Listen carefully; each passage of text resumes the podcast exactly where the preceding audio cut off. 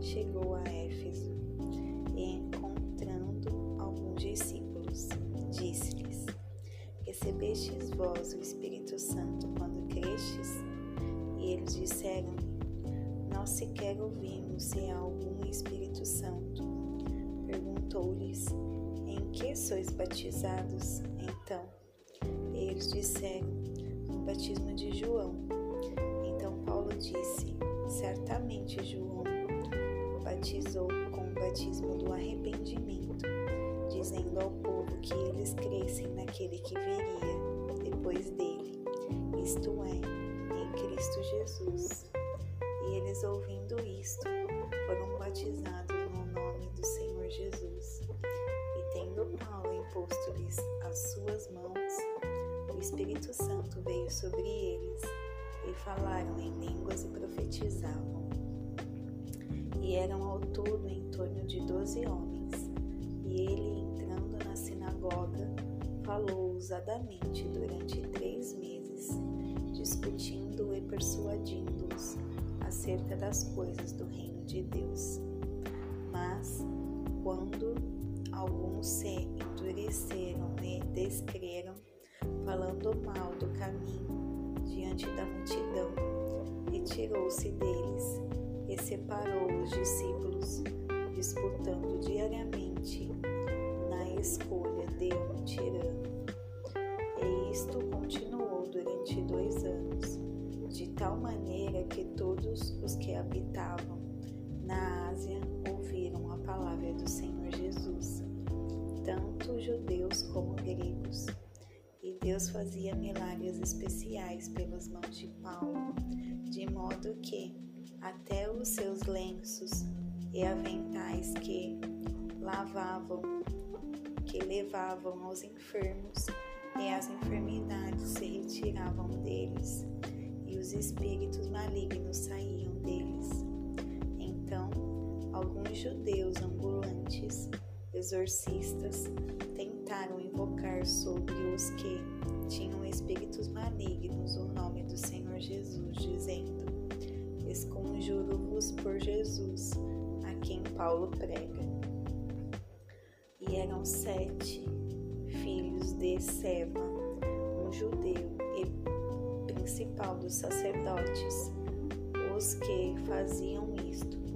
E o espírito maligno respondeu e disse: Eu conheço a Jesus e sei quem é Paulo, mas vós quem sois?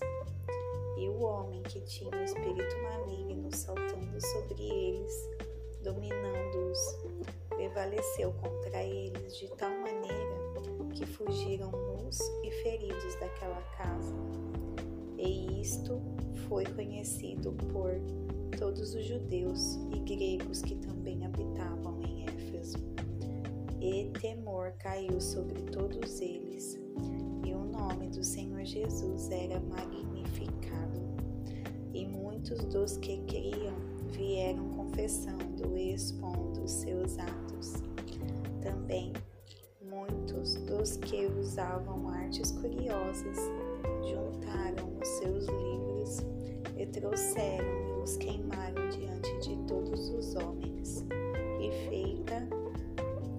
conta do seu preço, chegaram a cinquenta mil peças de prata.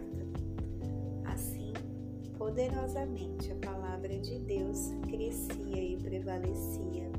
Após a conclusão destas coisas, Paulo propôs um, em espírito ir a Jerusalém, passando pela Macedônia e pela Acaia, dizendo: Depois que houver estado ali, importa-me ver também Roma. E, tendo enviado a Macedônia dois daqueles que o serviam, Timóteo e Erasto, ele permaneceu por algum tempo na Ásia. E naquele mesmo tempo houve um não pequeno tumulto acerca do caminho, porque um certo ourives chamado Demétrio, que fazia nichos de prata de Diana, proporcionava um lucro muito grande aos artesãos, aos quais ajuntado com os artesãos de ocupações semelhantes, disse: Homens, vós sabeis que deste ofício temos a nossa riqueza. Além disso, vedes e ouvis que não só em Éfeso, mas em quase toda a Ásia, este Paulo tem persuadido e afastado muitas pessoas, dizendo que não são deuses aqueles feitos por mãos. Assim, não somente o nosso ofício está sendo colocado em perigo de descrédito, mas também seja desprezado em nada, e como consequência seja destruída a majestade daquela que a Ásia toda e o mundo veneram. Ouvindo essas palavras, encheram-se de ira e clamaram, dizendo: Grande é Diana dos Éfesos. E toda a cidade encheu-se de confusão. E capturando Gaio e Aristarco, homens da Macedônia e companheiros de Paulo na viagem, eles correram com um acordo para o teatro. E querendo Paulo apresentar-se ao povo, os discípulos não o permitiram. E alguns dos principais da Ásia, que eram seus amigos, enviaram a rogar-lhe que não que ele não se arriscasse a entrar no teatro.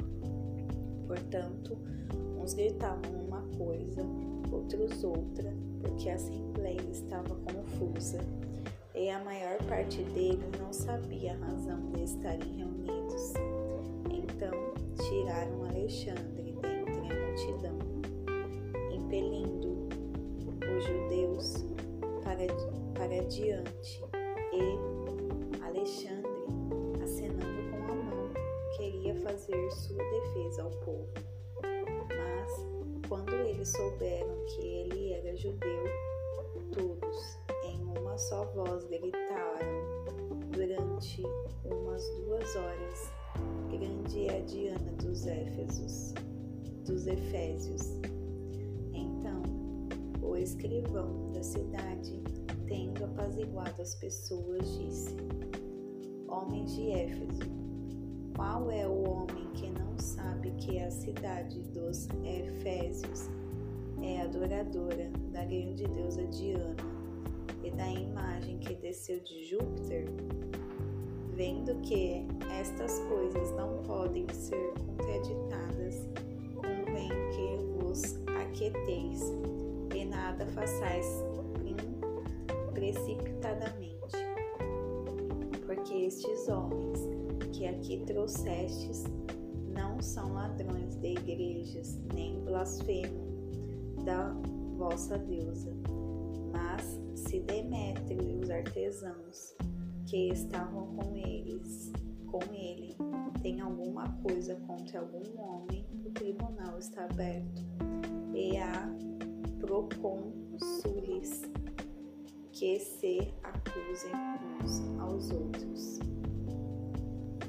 Mas se investigam alguma outra coisa a respeito de outro assunto, este deverá ser determinado em uma legítima assembleia, porque corremos perigo de sermos questionados por causa do alvoroço de hoje, não havendo causa, causa alguma com que possamos justificar essa multidão.